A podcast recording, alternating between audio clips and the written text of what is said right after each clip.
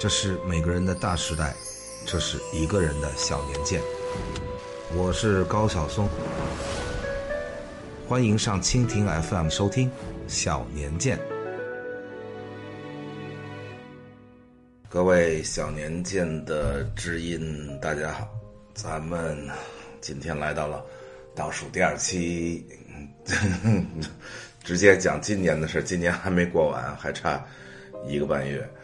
啊，但是也差不多了吧，可以汇报了。下周最后一期我会，啊，其实我到现在也没想好怎么去总结，啊，到下周再说吧。我可能躲在一个山沟里好好想一想。啊，先汇报一下今年。今年其实我们的老知音们都不用汇报我在干什么，大家都啊清清楚楚。当然，首先就是小说结束了，持续了七年，啊，起起伏伏，中间遇见了，但是都是小事儿，偶尔停播喽，偶尔换个平台喽，啊，但是基本上是我人生中最美好的啊几年吧，啊，和这么多人一起分享，啊，可能没有当年听歌的人多，但是这跟歌是不一样的。歌是点状的回忆，凝固在你听歌的那个年纪啊。但是这七年跟大家分享的是啊，上天入地啊，纵横千年啊，是我呃整个的作为一个读书人的人生中最美好的这几年吧。作为音乐人，我有过美好的时光，然后作为读书人又有过美好的时光啊。这一生真的是非常感谢了，各位小说的观众，大家好！这个非常高兴的，这是最后一期，所以最后一次说小说的观众，大家好。接下来再有一个礼拜，这个小年鉴，咱们这个节目也就结束了啊。我可能会休息一阵子，这因为确实很多人来找啊，各种各样的平台。啊！但是我自己需要好好休息休息。就是，你想想，咱们这些年除了小说这个啊，自由的讲了这七年，然后之前还在东方卫视讲过历史上今天，就每天都发生过什么事儿，历史上都讲过，然后又把我活着这五十年又讲了一遍，就是从各个角度，基本上我觉得啊。我心里能想到的啊，我见过的啊，都讲了。大家一起花了这些年，把这个世界啊方方面面我了解的方方面面吧，都先浅浅的聊了聊，就相当于我是一导游，先带着大家一起啊到各个地方的走马观花看了看啊。如果未来需要的话，还真的想做的话，那就要做很深入的节目。啊，其实我呃参加了一个节目，那个我觉得就还挺有意思，叫上新了故宫。我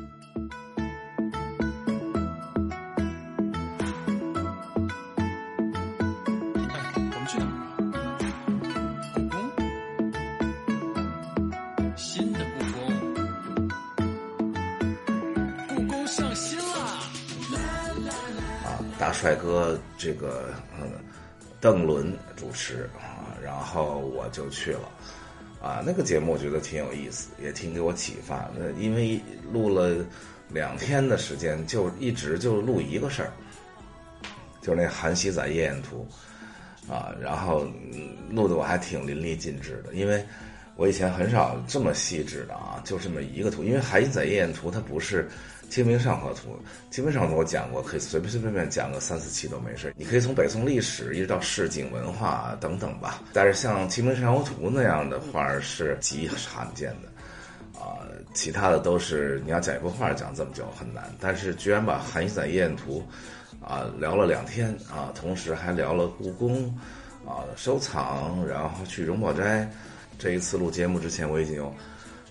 我记不住多少年，我大概得有二三十年没再去过荣宝斋了，啊，因为那是我儿时的啊特别幸福的回忆，就是啊那个时候家里人丁兴旺嘛，正是啊家里最快乐的时光，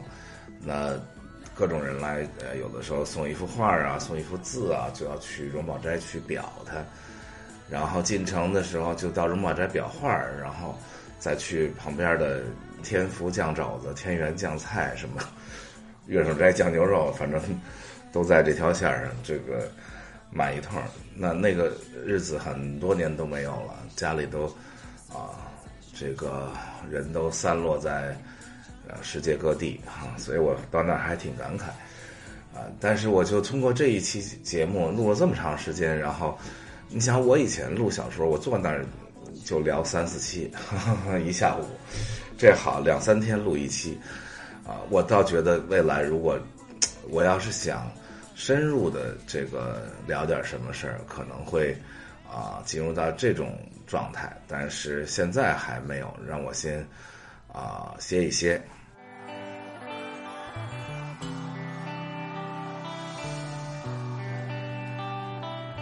参加了大热的节目《乐队的夏天》，呃，觉得很幸福啊！从开始啊，马东约我跟亚东在这个一个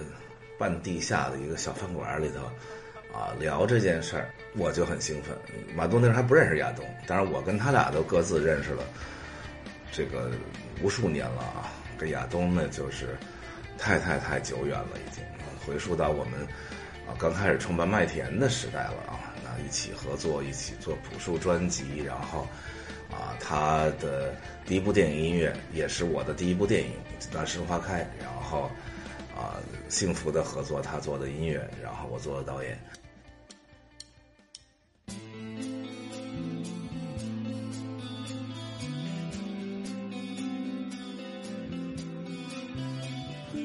马东能想出这么一个节目来，我们都开始觉得很惊诧，说这不是相当于出土文物的节目吗？这个把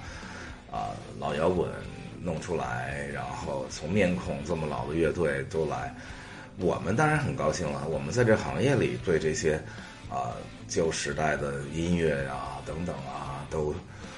当然是充满了感情啊，包括对欧美的摇滚啊。但是今天全世界，你看，包括在美国，你。看排行榜已经很少有，啊那种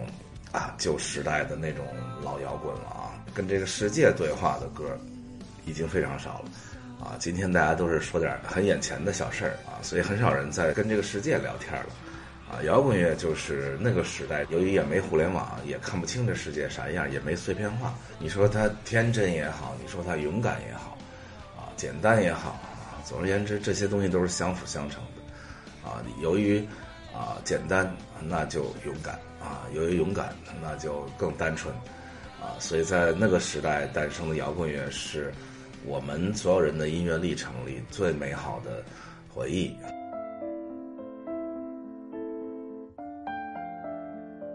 没想到这节目火了啊，让我特别特别特别吃惊，然后我也特别高兴。然后我还跟马东开玩笑，我说：“你看马东，你做这么多节目里。”就这俩火了，奇葩说跟乐队夏天都是我帮你弄的，没我的就不行。呃，我虽然只录了三期啊，原本其实还想啊更多的参与啊，但是因为个人的时间实在是排不开，再加上啊这播出平台啊之间的关系，反正就比较。也不叫复杂，嗯，大家也都能想象出来。然后就我说可以了，开了一个很好的头啊。这个，但是我后来一直看啊，有一天还真的呃看哭了，就是看到亚东在那儿流眼泪。我说心里话，我跟亚东认识了有，我想想有多少年？二十五年吧。我认识他的时候，大家都还在用 BB 机，我记得特清楚，他那 BB 机还不是汉显。啊，他过得很苦，那时候，那时候大家都摇滚乐都很苦，啊，我那时候当然是有大哥大，有什么汉显，他是住在一个破楼里的六楼还是几楼，反正特别高，然后楼下院儿里头有一公用电话，就是你要呼一下亚东，你就得等半天，因为他得下楼，然后到那公用电话那儿去给你打回来，啊，如果这个他呼一下你。他就更惨，他就得站在那公用电话那儿一直等。如果有人来打电话，就打不进去了。啊，后来他搬到窦唯家的，在东直门内的一个小胡同里的一个小屋子，特别小的小屋子，就是好像是搭出来像一个厨房一样那么个小屋子里。然后我还在那个低矮的、昏暗的小屋子里，那就二十五年前的事儿了。跟他长时间的坐在那儿讨论，音乐到底应该是热的还是冷的？因为对我来说，所有的艺术都是热的，因为我我人就是这样一个人。他就觉得应该是冷静的、旁观的，啊，不介入的，啊那种。当然，随着年龄的增长，我越来越能明白他的。心和他的心灵带出来的那种冷冷的音乐啊，这个越来越喜欢，啊，当然录节目的时候还专门给我发，弄得我也挺肉麻。他说：“哎呀，他说我现在越来越喜欢你，他说比以前还喜欢。”哇，吓我一跳，搞得好像很肉麻，我都没敢回。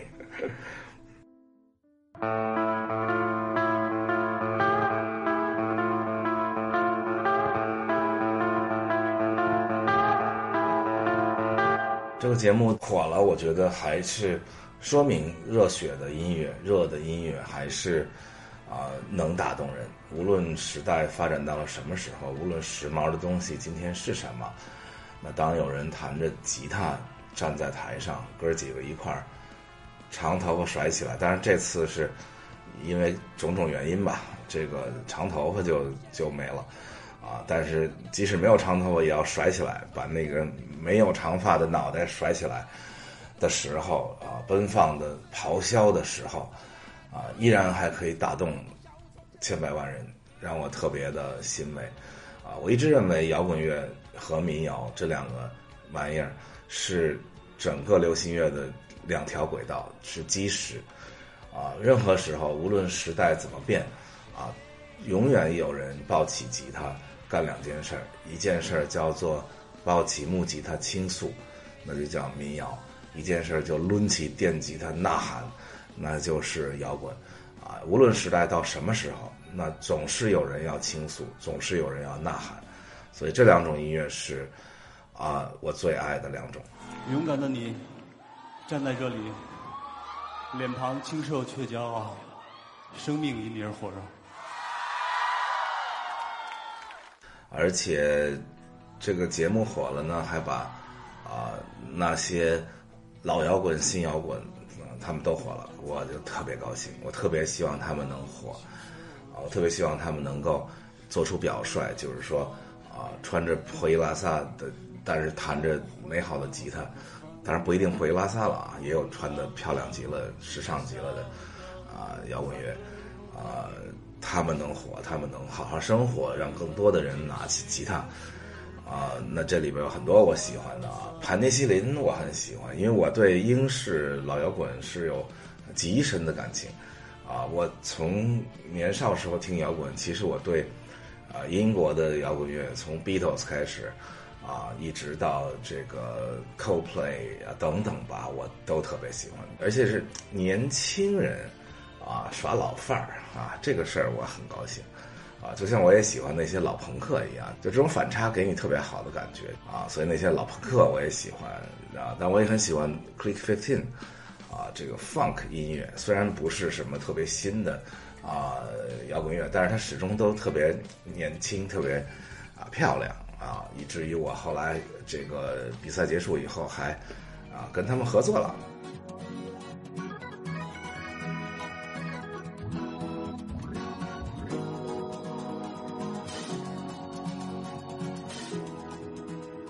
这首《野望》啊，给李安导演的新片啊《双子杀手》做的主题曲，然后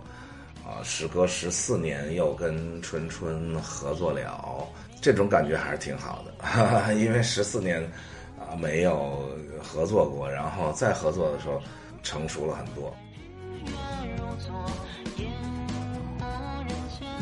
一方面是音乐上成熟了很多，这个。我有时候还担心，我说录音之前我还在想，我说这个 funk 音乐这玩意儿他也没玩过，所以我就为了让他熟悉，所以我说你挑地儿吧，我在哪儿录都行，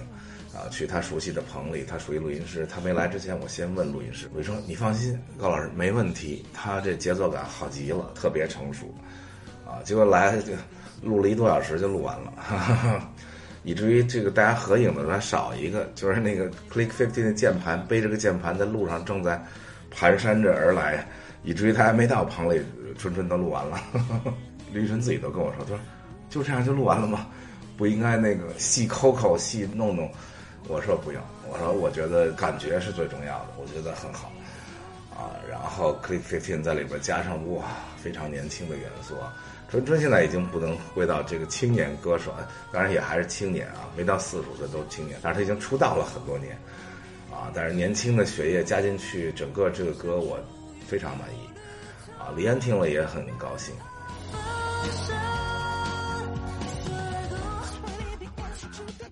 那当然这个电影。阿里也参与了投资，然后在中国也是我们发行的，所以我也陪李安导演，啊跑了跑。我其实还，啊挺这个心疼他吧。Tell me something. Why is it so hard for you to kill this man? 啊，当然我也心疼钱啊，我也心疼钱，我我也心疼他，都心疼，啊，但是做这行业就是这样的。啊，这个钱嘛，永远是啊，有时候赔，有时候赚。做这行业就是这样啊。除了你拍特别特别低俗的那种东西，那您那可能能保证一直赚，那也赚不了什么大的。但是你只要想拍好的东西，那就是有时候就赔了呗，有时候就赚了吧。可是呢，对于导演和就是艺术家吧，创作者心态是不一样的。那你说，作为一个电影公司啊，说今儿咱赔了，赶快咱下一步接着来，因为一年有这么多部要发。但是对于一个创作者来说，他不像电影公司，电影公司一年啊十几部、几十部戏的这样过去，大家都已经说实在的，赔钱也麻木，赚钱也，除非赚成哪吒那样的啊。今年的这个啊两个大奇迹，《流浪地球》跟哪吒，那正常情况下啊，这戏赚了，赶快下一个啊。这个对于创作来说是好几年的心血。我做创作出身，所以我每当看到别人好几年的心血没有被市场认可吧，甚至没有被呃同行认可，甚至没有被影评人认可，啊，没有被豆瓣认可，没有被 IMDB 认可，然后没有被烂番茄认可的时候，那个心情是非常非常低落的，啊，尤其是像李安导演这样。两次奥斯卡奖最佳导演奖的这种级别的导演吧，啊，而且是有那么多人热爱着他，所以啊，我们在武汉然后分开的时候，他还挺让我感动。我都要上车了，他突然跑过来，他说：“小松，啊，回洛杉矶的时候，那个啊，我要去找你，我们聊一聊。”我说：“当然当然。”我说：“李安导演，我们好好聊一聊啊，我也希望这个他能尽快的恢复过来吧。”啊，其实。恢复不过来也很好，对于创作者来说，低落其实不是什么坏事啊。这个都高昂着，其实也不行。李安导演有前几年可能有点特别高昂，战无不胜，从断背山到少年派，那个简直太高昂，两次最佳导演奖离得那么近啊，连续拿到啊，我觉得他呃低落低落啊，是不是能够回归到他最擅长的细致的家庭的？人物的啊，那种就是我们当年热爱他的那个原因吧，啊，我也希望能够啊跟他好好聊一聊，希望他能为我们继续拍出那种曾经我们爱他的电影。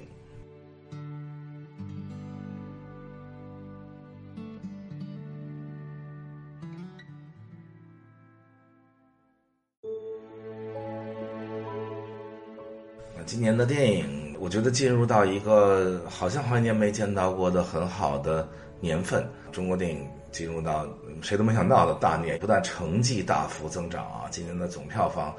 而且是国产片占的比例大幅增长，像《流浪地球》、像《哪吒》这种年轻导演大放异彩，我觉得非常值得欣慰，就是挺身而出，挑起大梁啊，这个是啊世界上所有的电影工业。都最热切的看到了。说句残酷的话啊，老导演们啊，反正不是今天就是明天，不是这一步就是下一步，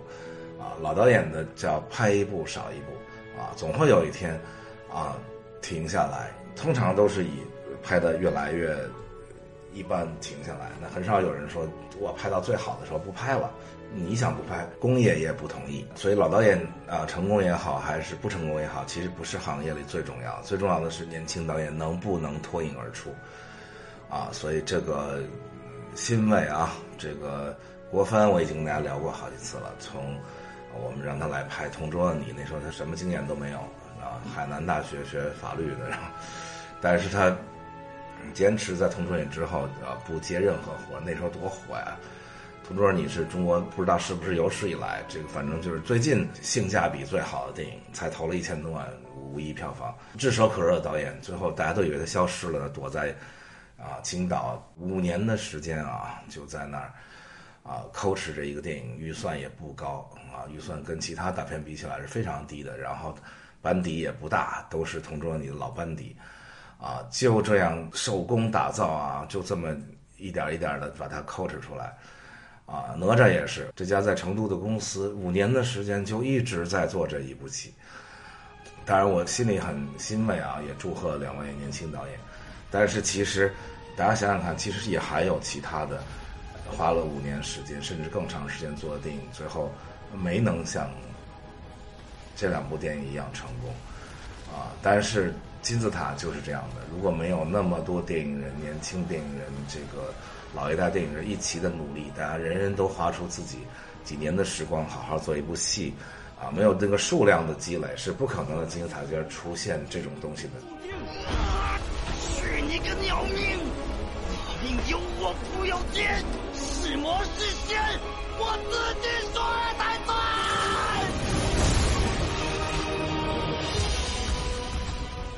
啊，今年的电影是个大年。啊，因为大年总得出现那种杰出的作品嘛，那今年就是出现了这种杰出的作品。这个啊，戛纳电影节的金棕榈奖啊，戛纳电影节这两年连续的颁给亚洲导演，啊，让我对戛纳电影节的这个敬佩啊又增加了两分啊，因为正常情况下这么重要的奖，通常都会平衡一下啊，包括诺贝尔文学奖，大家都猜说啊已经颁给我。啊，石黑一郎就不太会颁给村上春树什么这种，啊，但是他连续的去年是石之一和导演的《小偷家族》，今年就再次颁给亚洲导演，啊，奉俊昊导演的这个《寄生虫》。The Palme d'Or goes to revient à of Bong Joon-ho。这部电影啊，应该说是我好几年来吧看到的最好最好的。啊，一部电影，而且是我最喜欢的，也是电影行业最喜欢的那种电影，叫回归电影的，啊，最本质的东西就是人物以及气氛。我 OK。故事在我心里一直都啊，是不是排在第一位的啊？你非要说《金庸虫》讲了一什么故事，我觉得。呵呵呃，不是那种通常的说大家讲一故事，我觉得人物和气氛、环境吧，或者叫人物与环境，是我，呃，觉得电影最好的手段。讲故事，其他的类型的艺术也可以讲故事，文学也可以讲故事，啊，但是特别好的文学，那你说《百年孤独》讲了个什么故事，你也讲不出来。戏剧也可以讲故事，但是特别好的戏剧，比如《等待戈多》，你讲了个什么故事？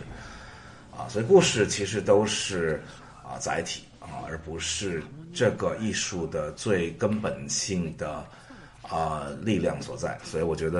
啊，老把故事放在最前面，不是一个啊对这个艺术最好的一种判断啊。但是电影最强最强的地方就是气氛和人物啊，这种气氛是啊戏剧、舞台、文学、音乐全都不能企及的，包括绘画是不能企及到电影能够营造的那种气氛。这部电影的编导演舍美路。全都是，啊，最让人敬佩的那种电影，就不用什么，啊，高科技啊，不用什么那种花里胡哨的东西，就是那样的去拍。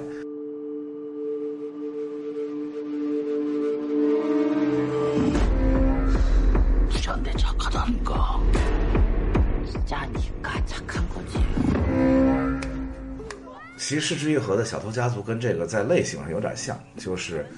啊，你看着好像挺真的啊，就每一步都好像挺真的，但是实际上你想，这是一个非常荒诞的 故事戻るって言うと思ったけどね選ばれたかな私たち啊。但是如果你真的要非说讲故事，那这俩故事《小偷家族》跟《寄生虫故事》有很多很多漏洞啊。但是电影并不是为了讲一个没有漏洞的故事，电影是为了掏空你啊，或者填满你啊。 这部电影将我掏空了，我连续看了两遍，实在是不能不能不马上再看一遍。 야 윗집 아줌마랑 IP 타임 암호를 거셨다 드디어 와이파이도 다 끊기고 어 여기 있네 쏟아지는 와이파이를 줄까?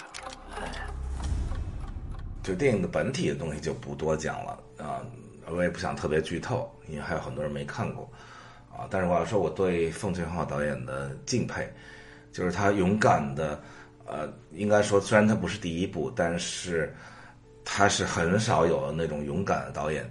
这个敢于批判无产阶级，就是批判贫穷的啊、人啊，这个是非常少见的啊，因为绝大多数电影也好，文学也好，那一定是公爵是坏的，茶花女是好的，对吧？啊，杜十娘是好的，这个祥林嫂是好的啊，这个闰土是好的，鲁四老爷啊，一定是坏的。敢于站出来说人民的问题是非常勇敢的导演，而且获得了那么多人的喜欢。我还没有看到一个呃人说这电影不好看的，大部分人都说，包括在好莱坞都说这是今年看到的最好的电影。那对我来说可能是好几年了，而且是韩国电影更上一层楼。之前我觉得啊、这个朴赞玉导演拍到《老男孩》的时候，我已经觉得哇天，这个韩国电影已经可以拍到这个高度，这么震撼人心的这个高度的电影。但是想不到奉俊昊导演拍出了更好的电影，就是没有最好，只有更好。这对我们来说是，无论你是文艺青年还是你是从业者来说，是多么让人欣慰啊！啊，如果没有这些导演，池之愈和导演、朴赞玉导演啊、奉俊昊导演，他们贡献出来这些不用高科技、不用大成本，甚至不用大演员拍出来这些杰出的电影，那你说电影行业怎么去激励人们？那年轻导演向哪里去？难道大家都要去用电脑做那么多特技吗？啊，所以特别特别感谢。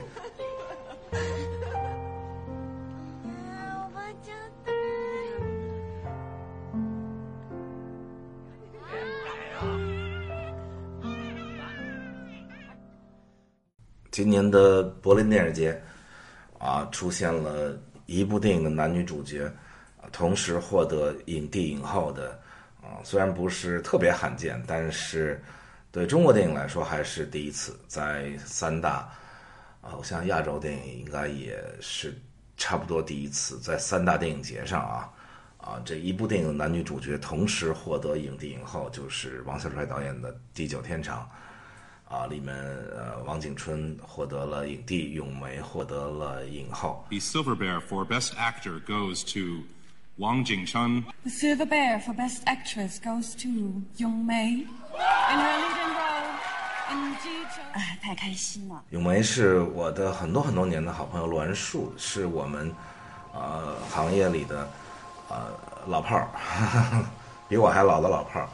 啊，黑豹乐队当年的键盘，后来的主唱的太太啊，两个人一起啊相濡以沫很多年啊，最终咏梅啊默默的坚持做一个好演员，然后获得了这样的成绩，特别应该祝贺他，也祝贺小栾。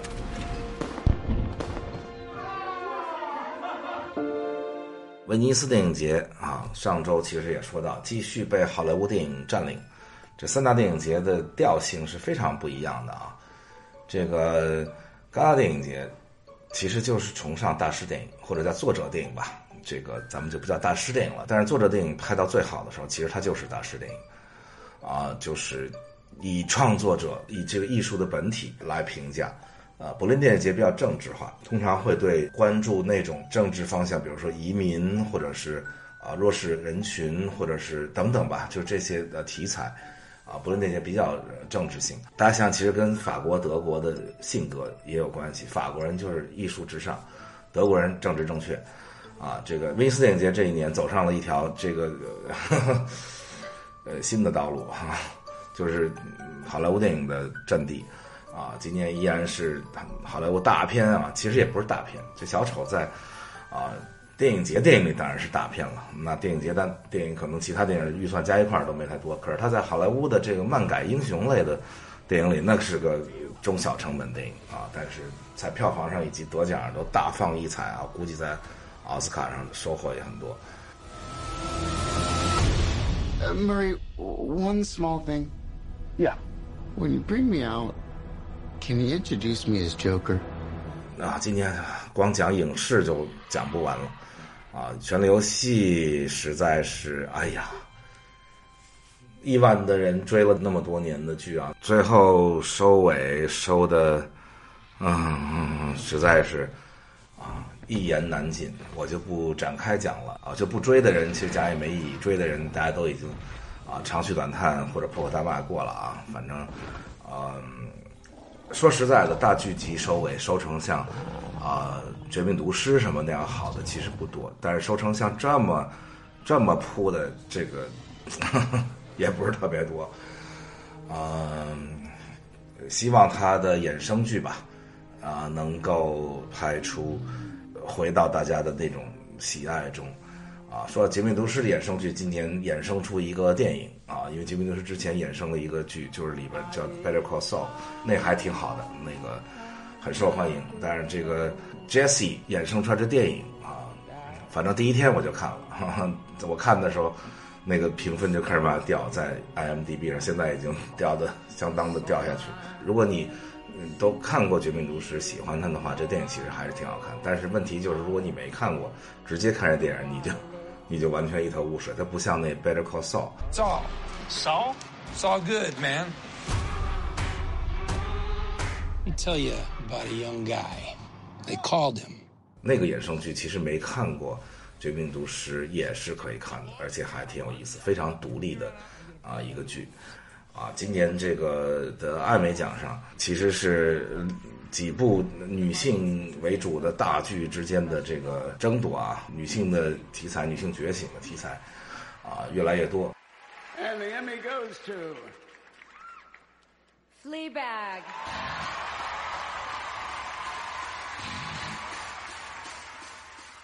之前我们已经在小说里讲过这个 Marvelous Mrs. Maisel。啊，今年败给了这个 Fleabag，啊，我还发了一条微博说，哎，我觉得这 Fleabag 无论从编导演、摄美录，啊，服化道啊都没有没走好。结果没想到的是，啊，好多女知音，然后那个将我批判，啊，我也接受批判，而且我觉得说的非常有道理。就我为什么喜欢 Mrs. Maisel，啊，超过伦敦的这位姑娘，这个因为她翻成伦敦生活啊，嗯。我觉得大家批判的对，可能就是因为我的这个熟悉的生活，我对于啊 Mrs. Maisel 这样一个教授的女儿，然后啊出生在中上阶级，在啊纽约有大公寓，有保姆，然后啊但是要坚决的冲破啊这些东西，要勇敢的追求自己的梦想，啊这个梦梦想是被人嘲笑的，这个梦想是被人看不起的。要到酒吧夜店里去说相声，啊，做喜剧演员啊，这和他的出身和他的社会认知是有很大的差别的。那他坚定的啊走自己的路啊，我对这种事儿想都不用想，肯定是非常感同身受的啊。那大家说，你看你没有经历过啊，像《伦敦生活》一样那种啊，这个很很丧、很丧、很丧、很丧的那个。阶级的生活啊，很绝望，然后爱上的人也不对，这个等等吧，啊，你我确实挺难这个感受到那种，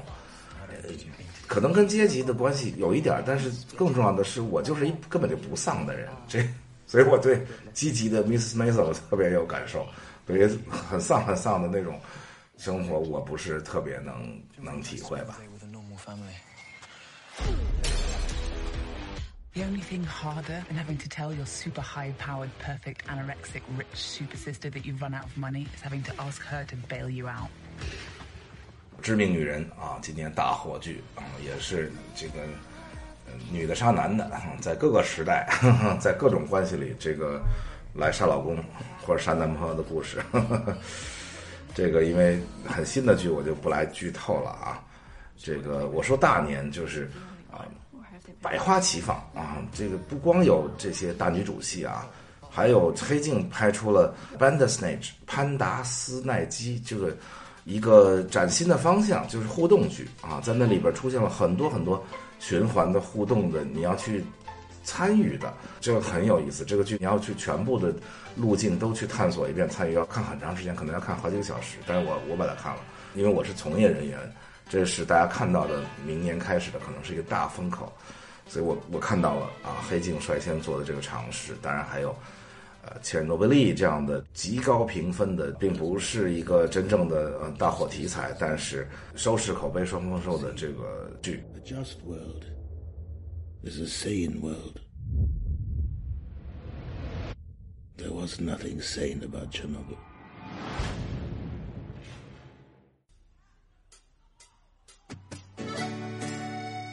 希望我们的行业以及我们的时代依然能够。啊，这个虽然科技来啊，虽然 ATNT 收购时代华纳啊，这个流媒体等等必然会更低俗化，但是我还是希望行业依然能够啊这样百花齐放下去啊。明年我希望更好，我希望不是偶尔出一个大年，而是又一个新的高潮时代来临。